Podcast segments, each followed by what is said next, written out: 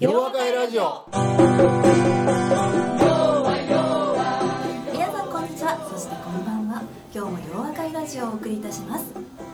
洋和会ラジオは問題解決を学んだ世界中に広がる1万人の皆さんと斉藤先生をつなぐ心と心の架け橋です。この番組のホストは斉藤健一先生。そしてお相手するのは私ユッキーです。それではそろそろ始めたいと思います。皆さんこんにちはそしてこんばんは斉藤先生今日もよろしくお願いいたしますよろしくお願いしますはい、今日のこう洋和会ラジオも斉藤先生は東京の今日もご自宅ですかね。はいはい。私やスタッフも、えー自宅からズームでつないでリモートでの収録となっております。リモートでのですね、コミュニケーションも慣れてきたせいなのか、以前よりこうリメリモート画面を通して話しても、そのひ、ね、方の人柄とかエネルギーとかね、斉藤先生のエネルギーはもちろんですけれども、伝わってくるものだなとだんだん思ってくるようになりました。あのー実際にね、お会いしたことがある方はもちろんなんですけれども、あの、こうやってズームの画面で初めてお会いする方でもだんだん、あ、こういう人、この、この、こういう、この方はこういう人柄なのかな、みたいな。ね、お人柄ですとか、その人らしさが出てくるのかなっていうのがだんだんこう、画面越しにも分かってくるようになってきますすね。うん。はい。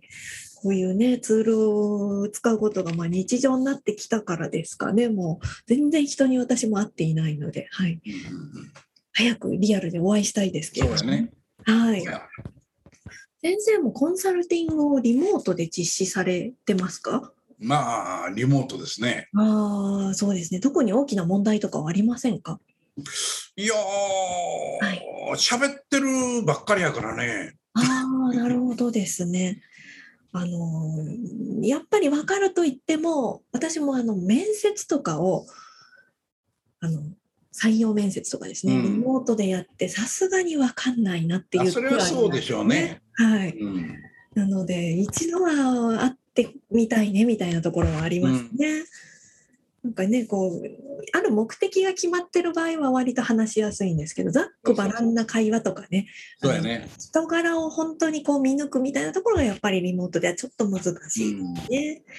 はい。リモート質問力みたいなの先生、あの、必要になるかもしれないですね。はい。なるほどはい。はい。もう、あの、でも早く、あの、ねリアルで会える機会がね、できるといいですね。はい。というわけで、今日も、はい、リモートですけれども、はい先生、あの、皆さんどうぞ今日もよろしくお願いいたします。よろしくお願いしますねはい、今回のゲストは、九州アジア経営塾の卒業生の湯村さんです。はい。湯村さんは何期生になるんですかね？野塾生になるんですかね？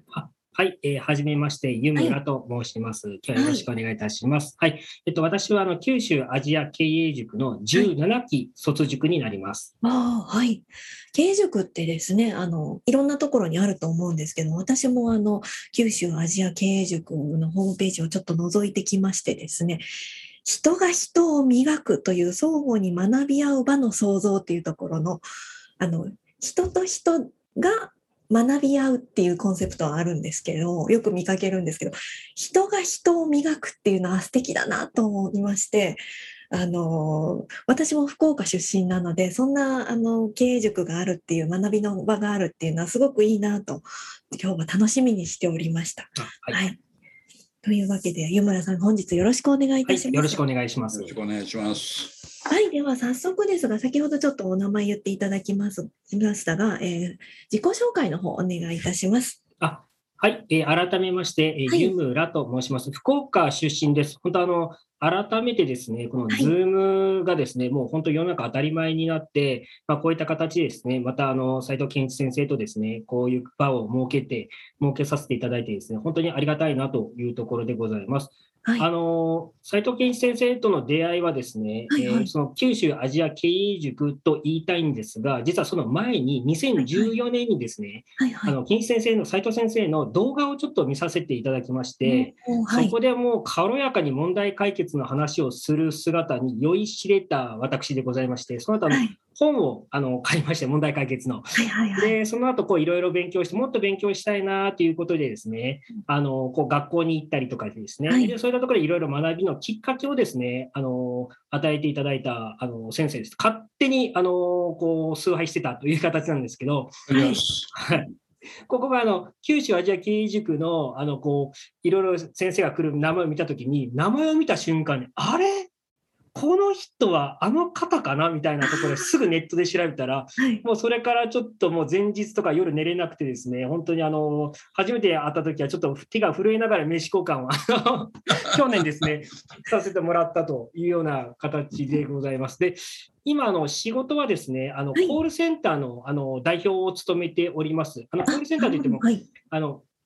全国の賃貸管理会社と契約をして、そこにお住まいの入居者さん、そのお困りごとを、えー一斉に受ける、全国の電話を受ける、なるほど。えーコールセンターです。なので、はいあの結構やっぱりクレーム系が多いですね。あの特に、えーコロナになると騒音とかですね、あの上の人があのはいなんかうるさいんですというような、まあ、そういったあの騒音とかですね、あとはまあエアコンが壊れましたとか、はい。急とお湯が出ませんとか、水漏れしましたとか、まあ、そういったのをですね、あの電話を、えー受けるコールセンターの、えー代表を今務めています。設立して今3年半です。2018年に設立をして、へで、えー今に、えー至っているというような、えー形でございます。なるほど。皆さんのお困りごとをじゃあ解決する、まさに問題解決の そうですね、ということなん本当に。ね。はい。えはい。わかりました。はい。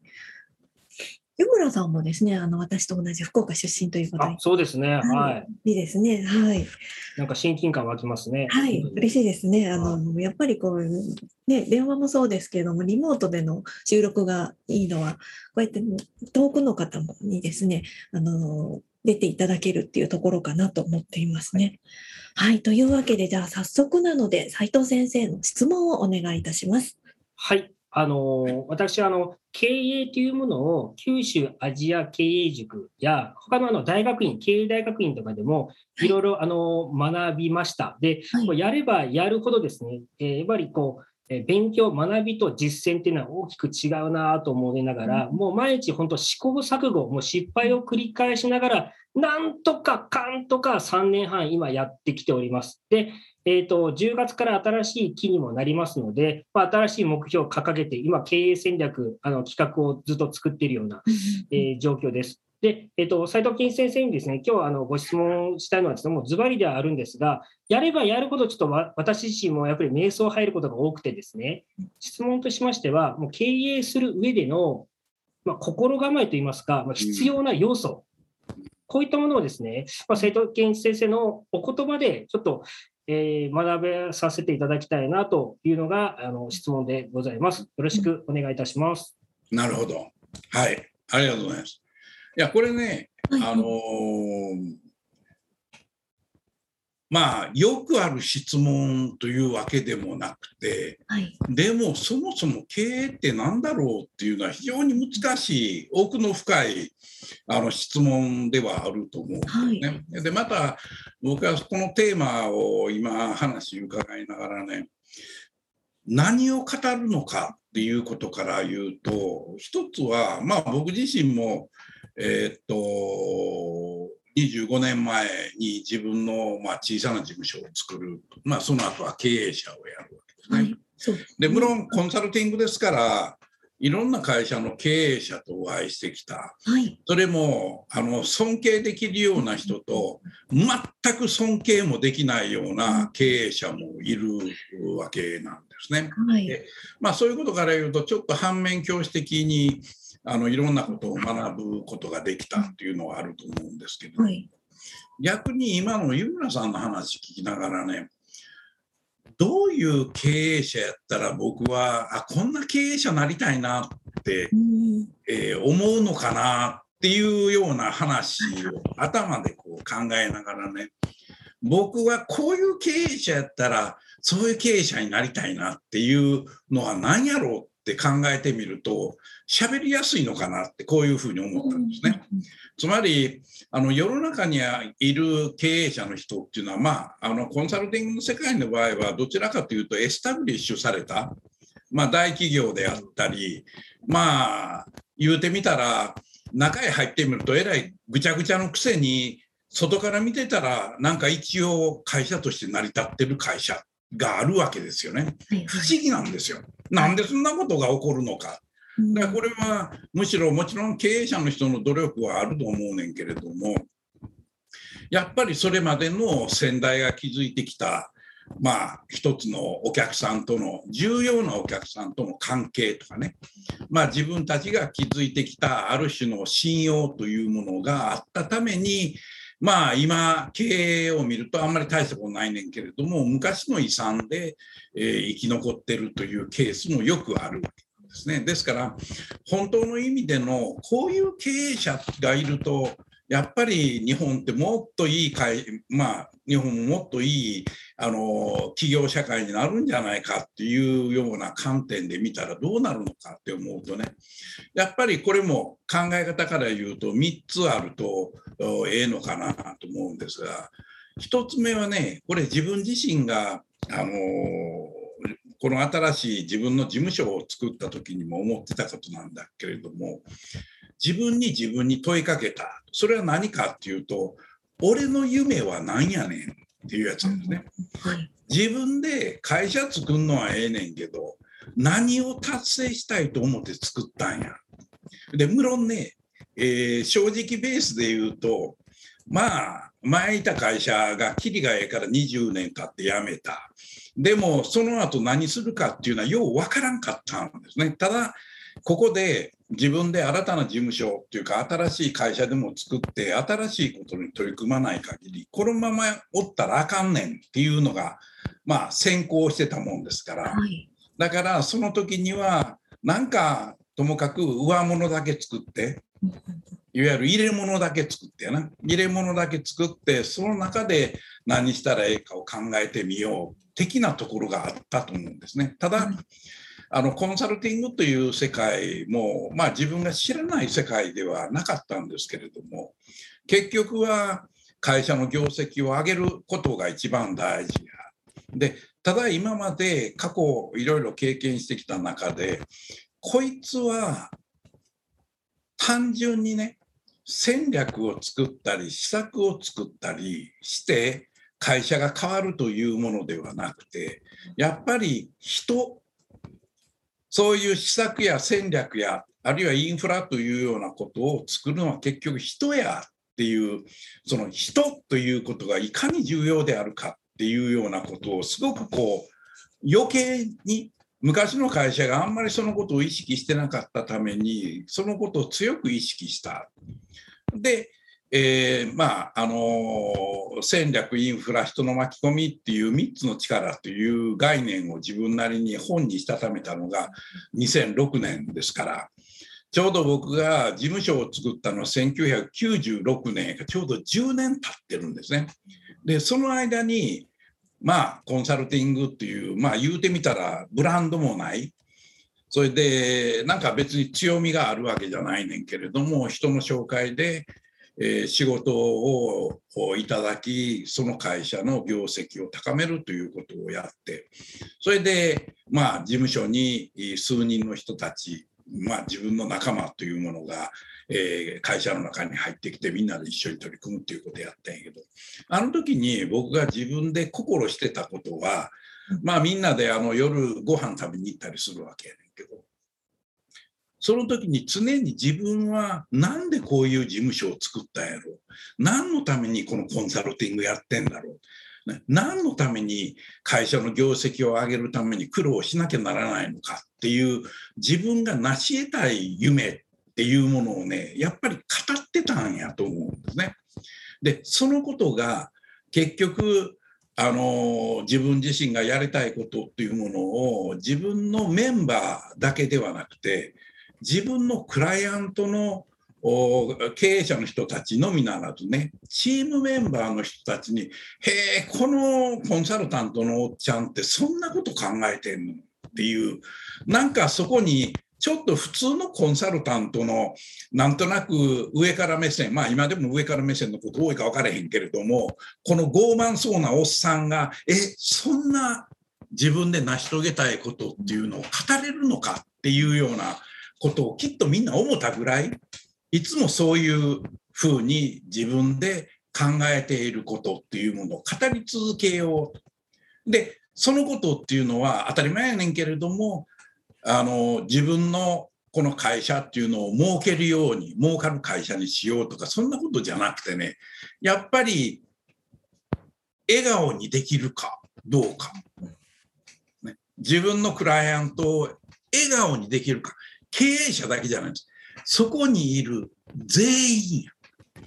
そのことっていうのがやっぱり自分がやれている素晴らしい仕事やなっていうようなことをまあおそらく本にそのことを書き始めたんやから自分の事務所を作って10年目にそういうことにやっと気が付くようなことになった。だから1つ目っていうのはやっぱり自分が語れる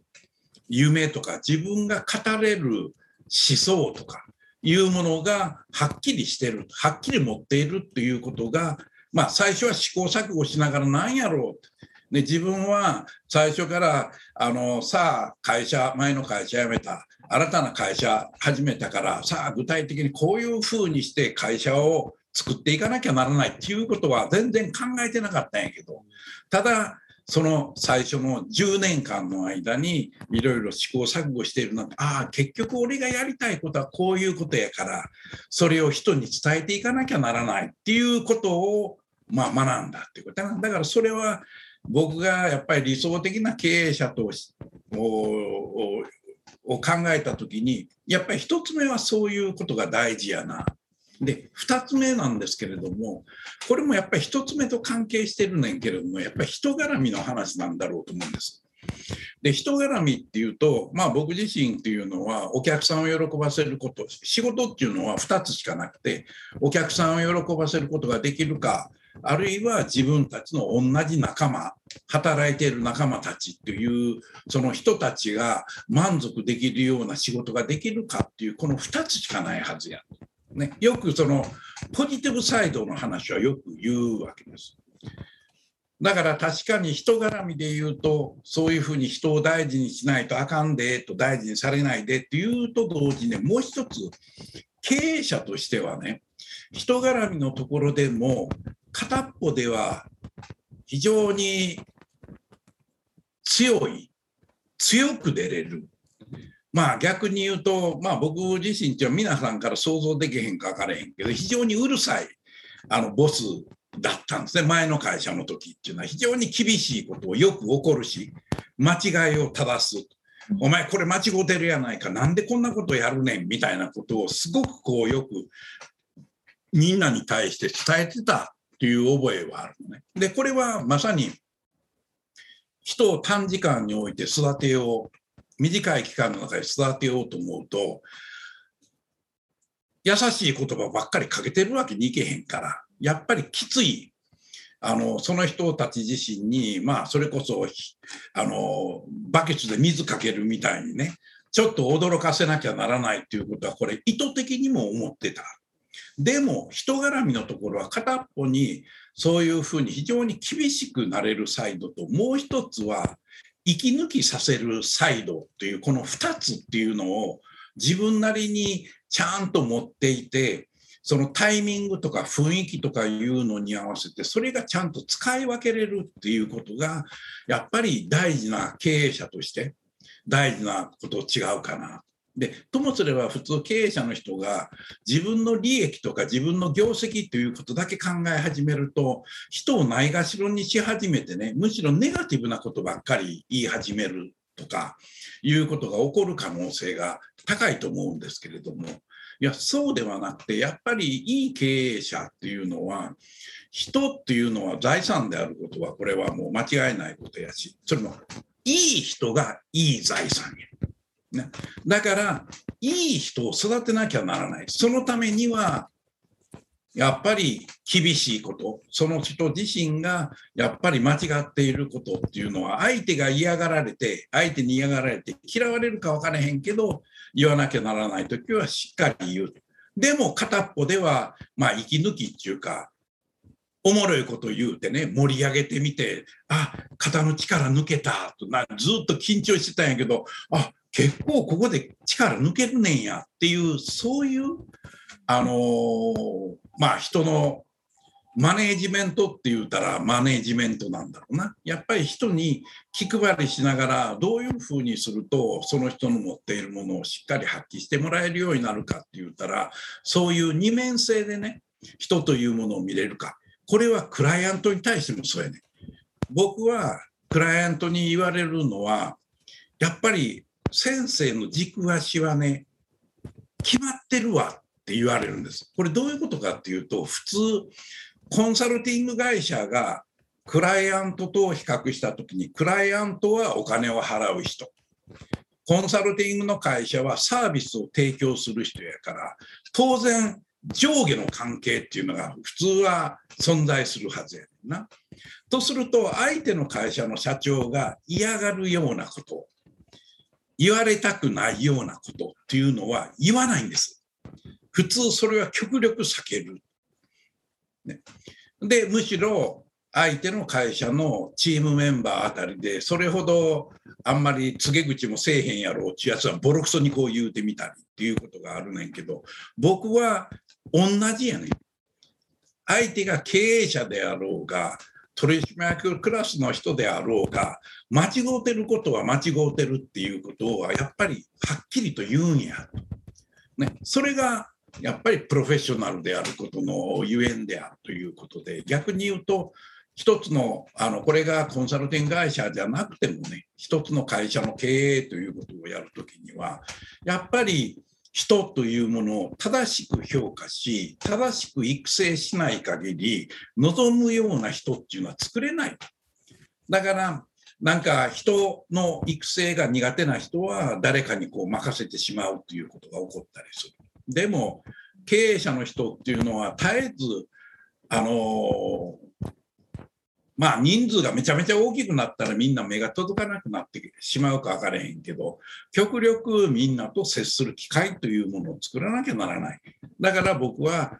クライアントさんのところへ行くと、まあ、クライアントの会社っていうのは数百人とか数千数千人のクラスまあ、ある時にはもっと多い時もあるんですけれども、その時でもできるだけクライアントの人たちに会う会うということを意識してね、結構国内のいろんな事業所に行って、工場で皆さんに集まってもらって僕の考えをみんなに述べるとかいうような片っぽでは厳しい問題点を指摘しながらでもこれを皆さんが乗り越える、こういう新たな取り組みをやることによって、乗り越えることによって、こういう世界が来るんやっていうようなね、やっぱりここを厳しく言うことと、それから得られるメリットとか、得られる次の世界がどういうものであるかっていうのをうまいことこう、やっぱり示すっていうようなことの両面がいるっていうことをこう自分なりにやっぱり知ってたと思うし、そういうことができる経営者っていうのはやっぱり魅力的やなと思うね。で、3つ目は、実はこの2つ目の話をしながら、あ、そうやなって思ったんやけど、あの、2つ目は人絡みって言ったやん。1つ目は、まあその人の、まあ夢や思てることを伝えれるかっていう話やねんけど、3つ目はね、やっぱりやるべきことなんですよ。何をするのかね、それで経営者っていうのはやっぱり自分なりに、えー、一つのお,、まあ、お客さんがどういうお客さんと付き合っててそれで自分が会えるところは会えるだろうし会えないところはお客さんに関する情報っていうのをしっかりもらってそこで理解する。つまり経営者っていうのは今自分の会社で起こっている問題点がどういうことでありどういうところにチャンスがあるかということをしっかりと絶えず情報を得ながら考える能力というのはどうしても必要になる。でこれは間違いないことやねんけどただその延長線上で考えた時にね経営者はともすればこれは絶対やるべきなんやっていうようなことは割と言いやすい。決めつけやすい。それは自分が考えてこれはやらなきゃならないんや。だからやるねんっていうことは、それは大事なことであるんやけど、もう一つはね、やっちゃいけないことなんですよ。やっちゃいけないことを自分がしっかりと理解して、それをやらないということを言えるかどうかっていう、ここの両面やな。さっきの人に厳しく当たることと、もう一つは優しく接することと同じように、会社が取り組む施策ということにおいて、やる、これは絶対やらなきゃならないんや。で、そのところについては、それがしっかりと人に説明できる。自分の会社のメンバーに対して説明できるということはすごく大事やし、もう一つ、これだけは絶対やっちゃいけないことなんやっていうことも明確にできるっていうことやと思うね。それで、いい経営者っていうのはまさにやるべきこと、やっちゃいけないことの違いっていうものが分かる人やと思うね。だから、そのことが分かると、このことはやるべきだ。このことはやっちゃいけないんだっていうようなことの見分けがつくようになる。これは僕がね、あのやっぱり自分の過去のクライアントさんの中に、僕的に言うと、経営者自身がやりたい、これはやりたいっていうようなことが分かってたんですよね。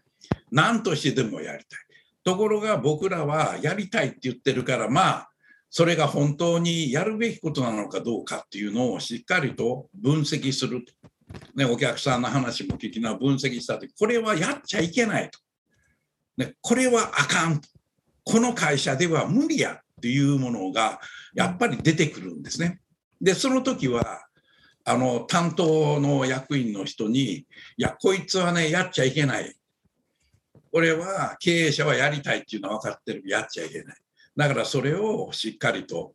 あの最後の報告資料の中に書いてプレゼンするんやって言って、まあ、それを渡すわけですね。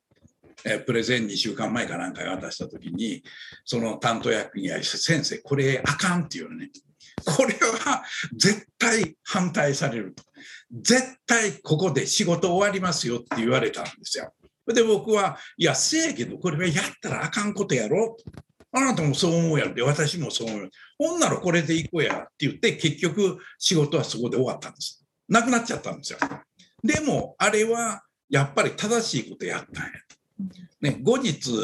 まあ数ヶ月後か、ちょっと忘れてしもたんやけれども、結局はその事業っていうのは続かなかったんですよね。はいはい、だから、まあ、僕らがその時やめろっていうことをしっかりと言うて納得してもらえたら、損失っていうのはそんなに大きくなかったんじゃないのかなっていうその後悔っていうのはある。だから僕はやっぱり経営者っていうのはね、あの割と孤独なゲームをやるっていうのは考える時いろんなことに悩む時っていうのは一人であることが多いわけですよね当たり前やけど。でもそういう時にね普段から自分の考えている信念とかその夢とか成し得たいことっていうのはこいつは自分が考えていることでそいつが一つの軸足っていうものになるだろうし自分自身は人に対してフェアであると。すごく大事なことは自分はフェアやっていうことやと思うね。ね、ある時には厳しい、ある時には優しい。これは人によって厳しさとか優しさを分けてるということよりも、やっぱりそれをフェアにやってるんやっていうことに対する自信であり、3つ目はやるべきこととやっちゃいけないことというものをちゃんと見分ける自分の能力っていうのかな、そこに対する基本的なものの考え方が備わっているか、それで備わっているとするならば、やるべきことは徹底的にやらなきゃならないし、やっちゃいけないことはいくら周りの銀行からね、いや、ちょっとね、こういうことをやったらと、こういうあの M&A 対象としていい会社ありますから、ぜひここに資本参加されたらね、いいと思いますよとか、そういう誘いですよね。で、会社っていうのは、それまで M&A やったことない会社やけれども、キャッシュ持ってる会社っていうのはね、そういうところに銀行が、いや、この会社どうですかって来るんですよ。とは、そうすると経営者は、え、なんや、そういうことを銀行からね、この会社こう立ってくれって言うてくるぐらい、俺の会社素晴らしくなったんやって思うとね、それが傲慢につながり、はい、ほとんど不必要な M&A ということもやってしまうことにつながりかねない。はい、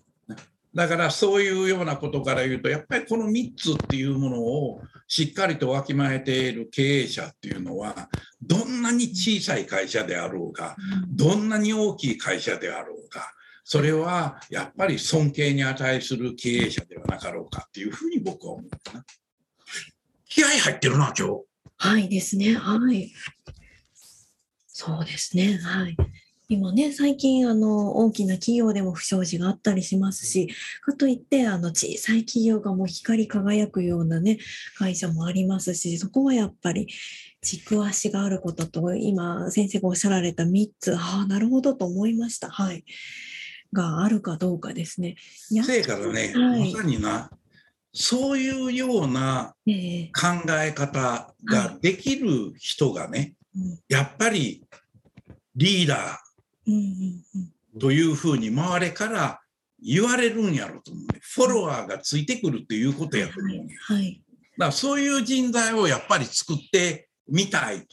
で、そういう人材になれる人のきっかけをね、はい、僕ら問題解決者がそれを作るということがやっぱり大事になるんちゃうのかなと思ったりするな。はい、そうですね。先生もねおっしゃってるようにあの僕が社長だって言ってもついてきてくれる人がいない限りはリーダーにはなれないんですね。そうなんや。はい。そうなんや。はい。そこや。そうですね。あのね、いくら素晴らしい戦略とかがね、企画とかがあっても、あの、それの、その軸足を持った夢としてちゃんとね、いつもいつもなんでやるのかっていうところのね、辛いけど苦しいけれどもやろうよっていうところの、夢としてちゃんと語れるかっていうところと、人としてね、あの、人にフェアであるかっていうところは、そうだったっていうところもありますし、あの、やっちゃいけないことがわかる、見分けがつくっていうのは、そうだなっていうのが、すごくね、思いました。はい。はい。湯本さん、いかがでしたか？あの、うんうんとうなずきながら聞いていらっしゃいましたけれども。はい。はい、斉藤先生、ありがとうございます。本当、改めてこの3つ、こうちょっとまず自分の中で内省していきたいなと、あの、思いました。であの自分のか語れる夢ですね、志、思想、あとは人絡みの話、あとはやるべきこととやらないことを見極めること、ここはちょっとしっかりと考えていきたいなと思います。いや、あの、ちょっと思ったんですけど、あの、3つ目のやることでやらないことを見極めることなんですけど、やっぱ難しいなと思ったんですけど、あの、えっ、ー、と、でも、あ、なるほどなって今思ったのがですね、あの、去年、あの九州アジア経営塾で食事、あの、終わった後にちょっと食事をする時間があったんですよね。うん、で、あの、コロナだったんで、お弁当でこじんまりとしようということで、私はもう、あの、斉藤先生の隣をですね、がっちり握ってですね、あの、隣に座った時に、ちょっと相談したんですよ。新規事業の件。ちょうど会社が3年目になるかならんかだったんで、ちょっと新規事業を考えてるんですよね、みたいな形で、ちょっと、2、3回会話をしたんですけど、そしたら斉藤先生がですね、それはやらんことやなって言われたんですよ。まず、まだ、湯村君、まだ、まだやるべきことがあるやろと。要は本業ですよね。本業の基盤をっていう、私はそう受け取ったんですけど、あの本業の基盤をしっかりとまだあのできることっていっぱいあると。まずそこをしっかりとやった後に、その後考えればいいんじゃないと。今そこに手を出すべきじゃないと僕は思うよって言われて、あの、本業一筋でやっております。はい。ああ、それはよかったです。なるほどですね。あの、ね、どうしても会社が大きくなってきたりする。ちょっとね、こう、なんか新規事業とかね、はい、こうね、新しいこと考えちゃうんですよね。ね、銀行の話もありましたけれども、こんなん買いませんかっていう、こういうのやってみませんかっていうのでね。そうですね。はい。でも軸足ですね、本業の方をしっかりっていうところですね、まずはね。はい。というわけで、斉藤先生、湯村さん、今日はありがとうございました。ありがとうございました。はい。では最後にですね、お知らせです。来月開催の問題解決実学会のお知らせをさせてください。11月13日に問題解決実学会をリモートで開催する予定です。詳細につきましては Facebook や洋和会のホームページでお知らせいたしますので、ぜひ皆さんご参加いただければと思います。リモートなのでですね、あの、遠方の方もぜひご参加いただければと思います。はい。では、ラジオをお聞きの皆さん、リモートでお仕事されている方も多いかと思いますけれども、ラジオを聞いて、元気をもらって、あの、頑張っていっていただければと思います。では、斉藤先生、井村さん、今日はありがとうございました。ありがとうございました。ありがとうございました。弱弱弱弱 I will be with you 洋和会ラジオそれでは皆さんまた次回お耳にかかりましょうお相手は斉藤健一先生と私ユッキーでした。大きな輪になる。いつも通じ合う。大きな輪になる。